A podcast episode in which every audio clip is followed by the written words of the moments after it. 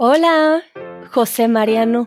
Muy buenas, Paulina. Noté que así estás en Discord. Sí. Y me suena a un nombre como de telenovela. José Mariano. Aquí mucha gente en España me lo dice, que suena como demasiado latino, como muy dramático. José Mariano. ¿Alguien te llama José Mariano? Solo en Bolivia, solo la gente de Bolivia, la verdad. Pero me gusta, ¿eh? Es mi nombre, a mí me encanta. Eh, simplemente que estoy ya tan acostumbrado a que aquí en España la gente me llame J. Ah, claro, sí. Que ni te llaman José. Bueno, muchas personas te llaman J y no tantas José. Sí, sí, sí, sí. Es que lo que pasa es que yo siempre como he sido como un poco... Siempre he dicho, mm, o me llamas mi nombre completo o me llamas por mi apodo. Entonces, ¿te gusta más que te llame José Mariano a que te llame José? Sí, pero a ver, a ver, pero tampoco me molesta, tampoco me molesta, la verdad. Bueno, pero me gusta, ¿eh? José Mariano. Es que a estas alturas, ¿qué quieres que te diga? Es que llevo como tantos años eh, acostumbrado a J, que cuando escucho a alguien diciendo José Mariano, me giro como, ¿me, me está hablando a mí? Yo conozco a muchos José María, pero eres el primer José Mariano que conozco. Es que soy único e inigualable. Nací y rompieron el molde, Cari. Es broma. lo, siento, es broma, es broma, es broma. ¿Y tú cómo estás, José Mariano? Agotado, la verdad. Un poquito agotado. ¿Qué pasó? ¿Por qué? ¿Qué ha pasado? Pues mira, te explico. Eh, aquí en Barcelona, pues hace poco fue las fiestas de la Merced, la patrona de Barcelona.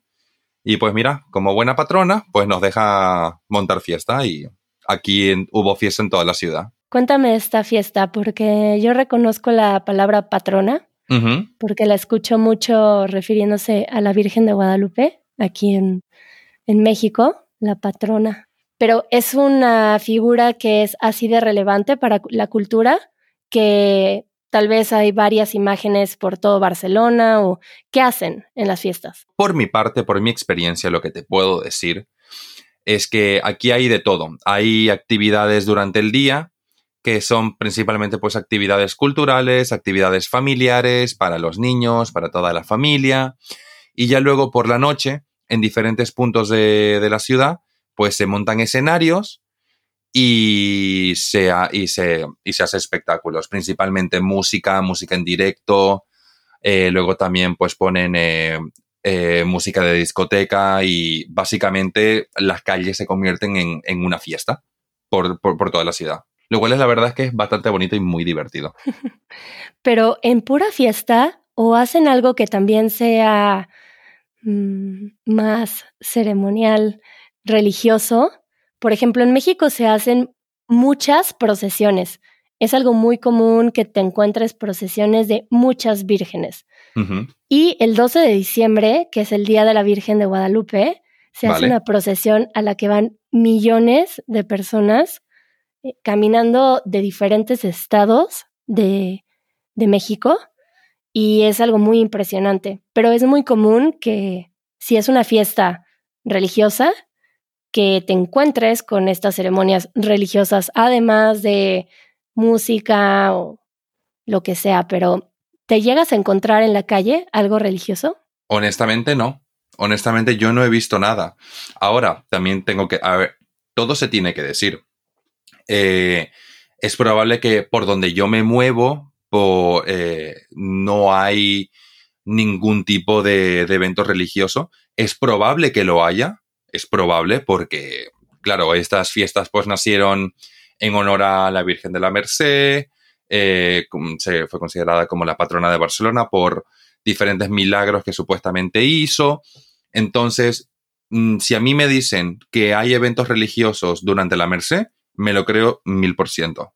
Pero verlo aquí no se ve. Por donde todo lo que he visto, eh, no, no hay ningún tipo de, decoración religiosa, principalmente. Y sucede como en México que tal vez, bueno, no sé, estoy un poco pensando en voz alta, pero veo que es mucho más difícil encontrar este tipo de eventos en, en ciudades o no sé, justamente en barrios que ya son pues más em, no sé, internacionales y que tienen otro estilo de vida, pero si te vas a ciertas zonas de la ciudad que tal vez eran pequeños pueblos antes, o si te vas a pueblos que están alrededor de la ciudad, que puedas ver algo más religioso, percibes que sucede algo así, que, que se ve más la religión o, cómo, cómo observas tú eh, este tema de la religión, si es algo que, que sigue presente en la cultura de España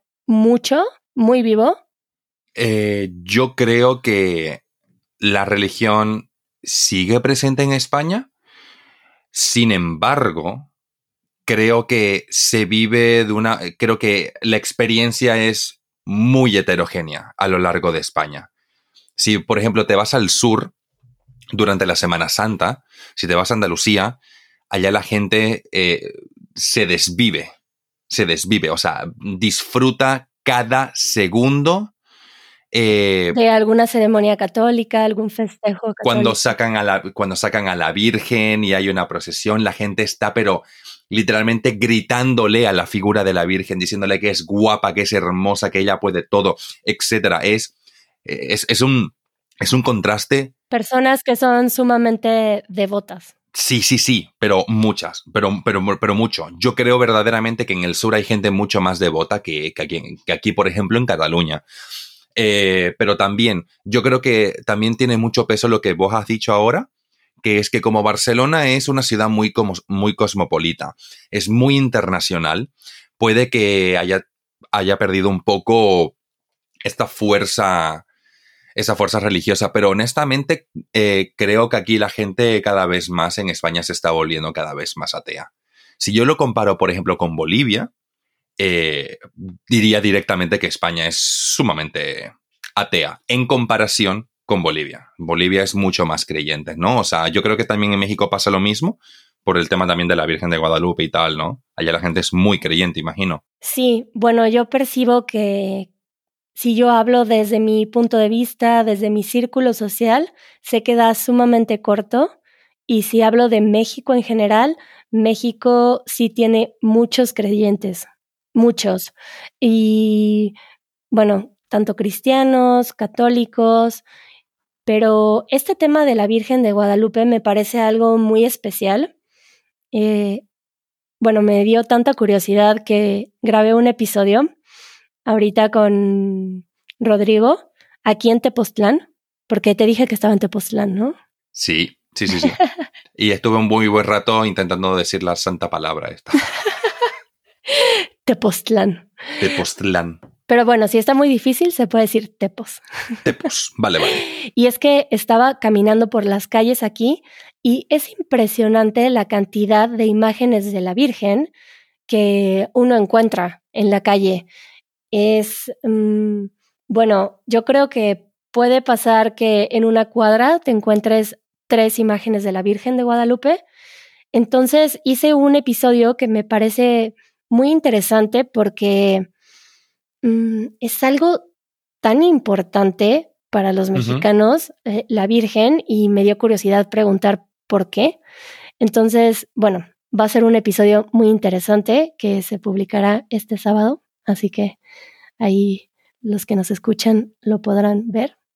Ay, de bonito. Yo veo que, y lo confirmé en las entrevistas, que que la gente es muy creyente aún y se ve, te digo, en las procesiones y hay muchas fiestas católicas y, y lo ves en la calle todo el tiempo. Cada fiesta católica no puedes salir a la calle sin darte cuenta que es una fiesta católica, porque toda la gente a tu alrededor va a estar, no sé, en Domingo de Ramos con Ramos, en miércoles de ceniza con la ceniza en la frente, es, algo que se observa mucho. Wow, ok, ok. Y mm, con esto pregunto, porque me hablabas de la fiesta y que no se ve mucho esta ceremonia católica, pero a ver, por ejemplo, ¿tú qué hiciste? Quiero simplemente dejar claro para todos aquellos que nos escuchan que estas simplemente son nuestras experiencias. Yo no puedo hablar por toda la merced infortunadamente, porque simplemente participo en los eventos de noche. Salgo con mis amigos a los diferentes conciertos y a los diferentes escenarios y pues ahí colocan música y pues estamos hasta las 3 de la mañana, que es eh, cuando acaban las fiestas. Entonces esto se ha vuelto una fiesta muy famosa en Barcelona, pero la gente no directamente la relaciona con algo católico. Bueno, que tú vas con tus amigos, que eh, entiendo que no son católicos y, y salen a la fiesta porque es divertido, ¿no? Absolutamente. No hay que dejar de lado eh, el aspecto principal, principalmente cultural, porque también yo también me puse a leer un poco sobre la, sobre la Merced, el origen, el origen de las fiestas y tal. Y se ha vuelto también una muy buena forma de eh, exponer o presentar mucho también muchos aspectos de la, de la cultura catalana. Entonces también se hacen muchos eventos, se hacen muchos bailes típicos, eh, por lo que tengo entendido. Entonces, eh, pero claro, todo eso forma parte durante el día. Y también hay otras actividades para, también se hacen actividades para los niños, actividades para toda la familia. Y ya luego pasa pues la fiesta ya, lo que es fiesta, fiesta, ya es más que todo de noche.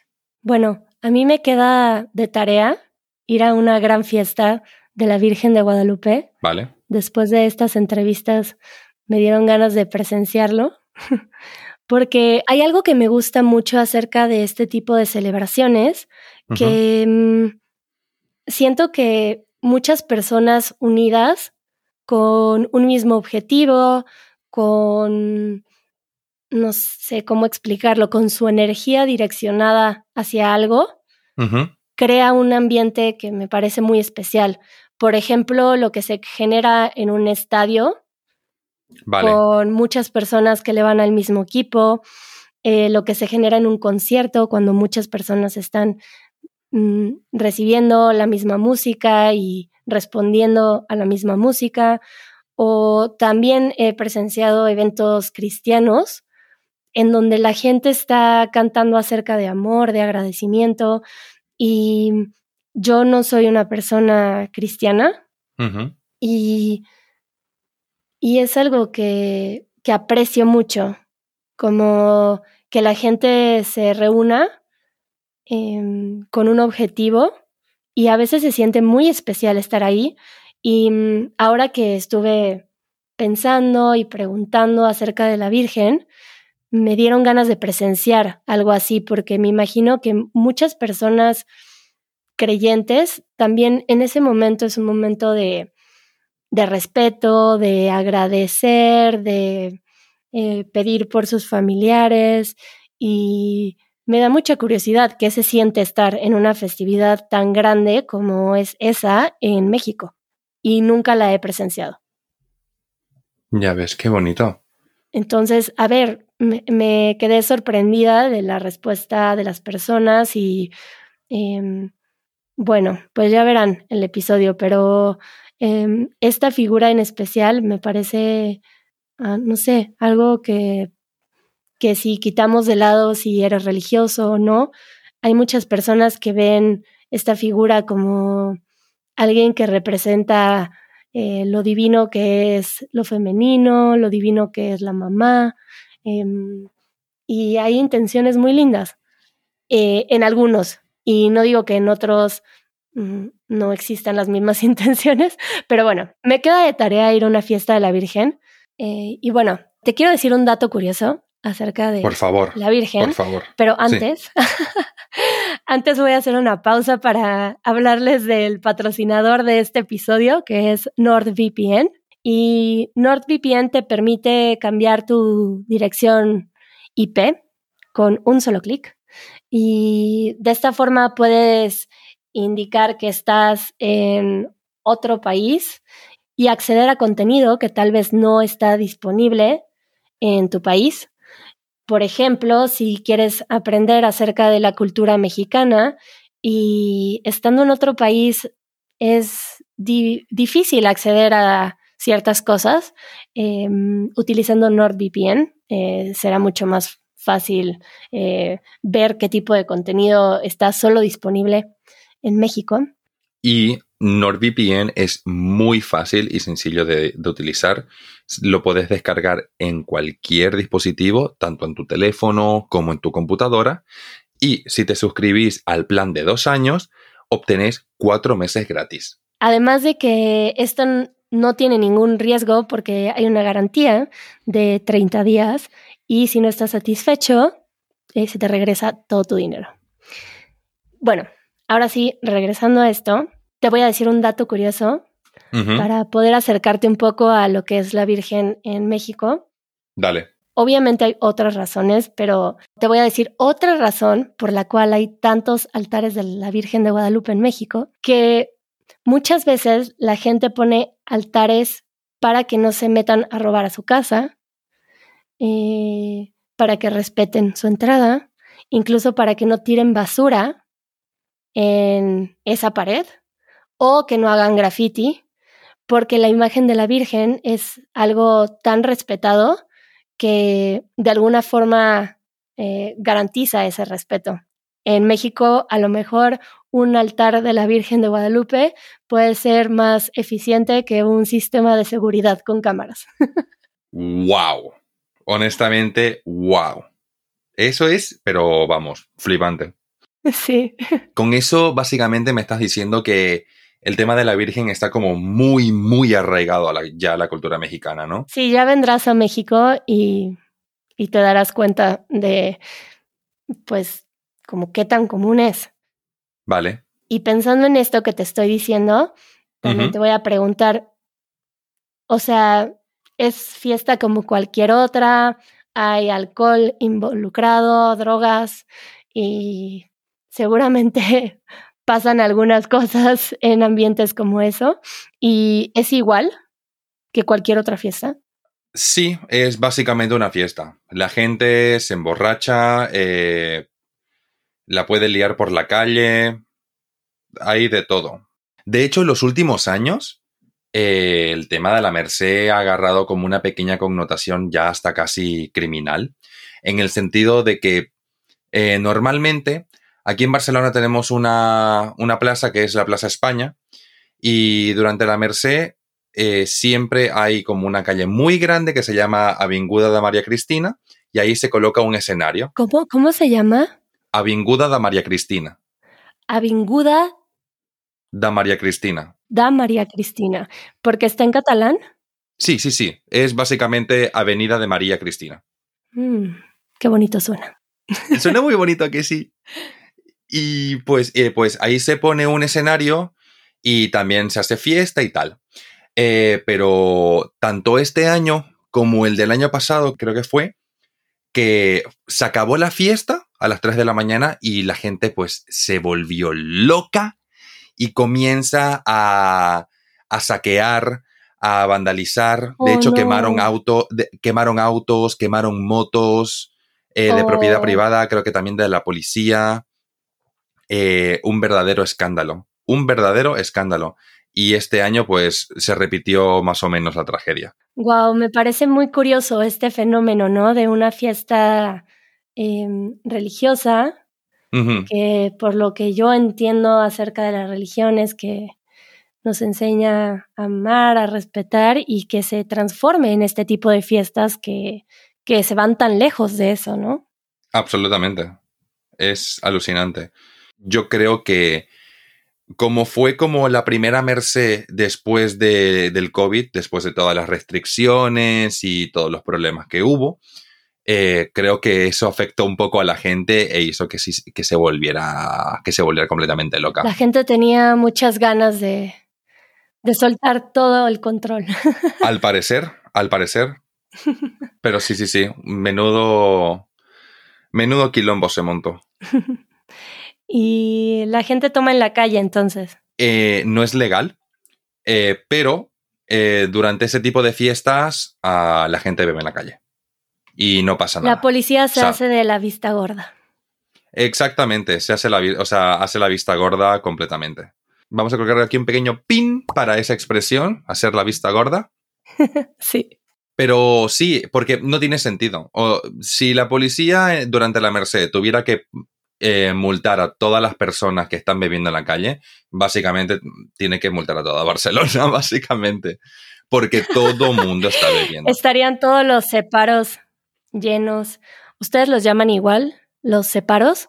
Que son como estas pequeñas, eh, bueno, donde meten a la gente que tal vez hizo, mm, no sé, que orinó en la calle o que estaba borracho en la calle o tomando en la calle, que los llevan a ah. la delegación y hay como esta pequeña, pues es como una cárcel pequeña. Celda, sí, sí, sí. Una celda pequeña. Que bueno, en México las llamamos separos. Wow, ok.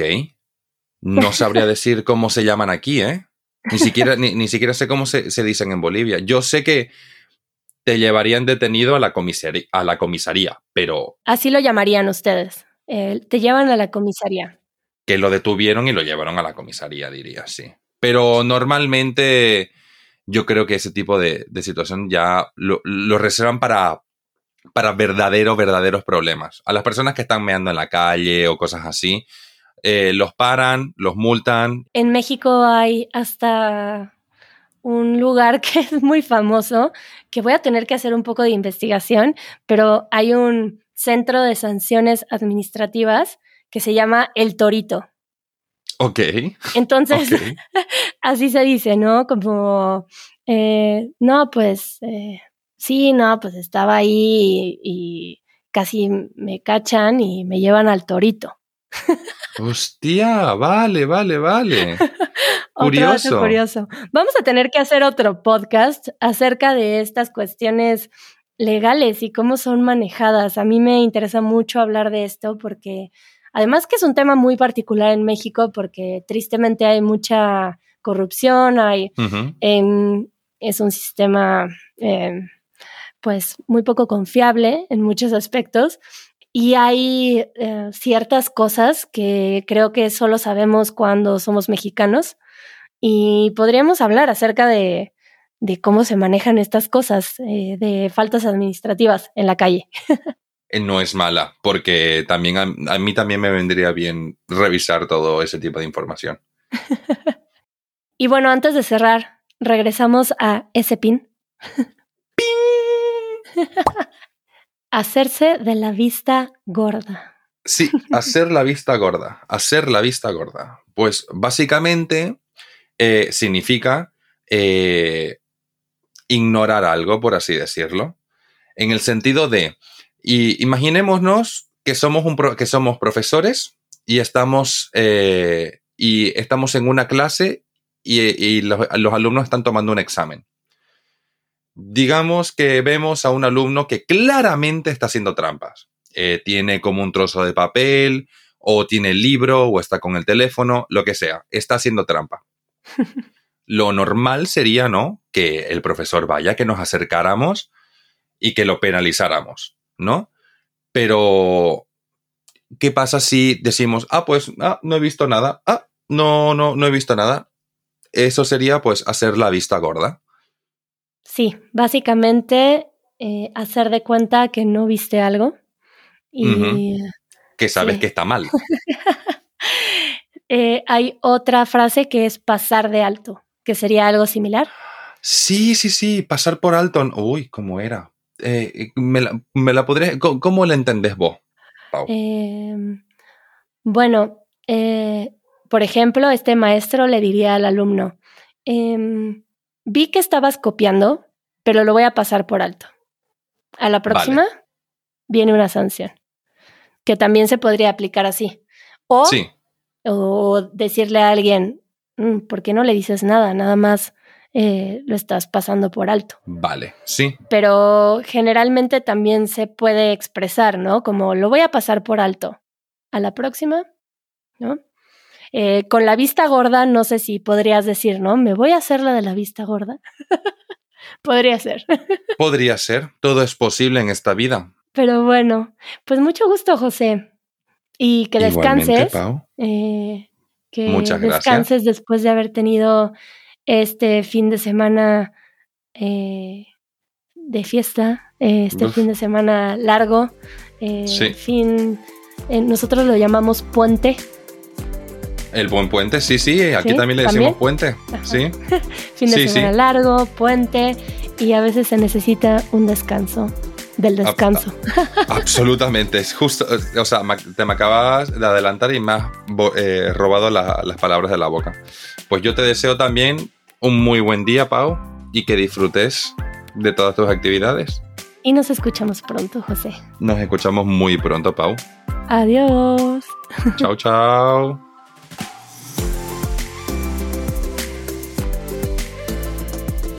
Esto fue el podcast de Easy Spanish. Si todavía querés más, unite a nuestra comunidad. Nuestros miembros reciben una transcripción interactiva, el vocabulario más importante de cada minuto directamente en la portada del podcast y un after show después de cada episodio. Para más información, visita easy-spanish.org diagonal community.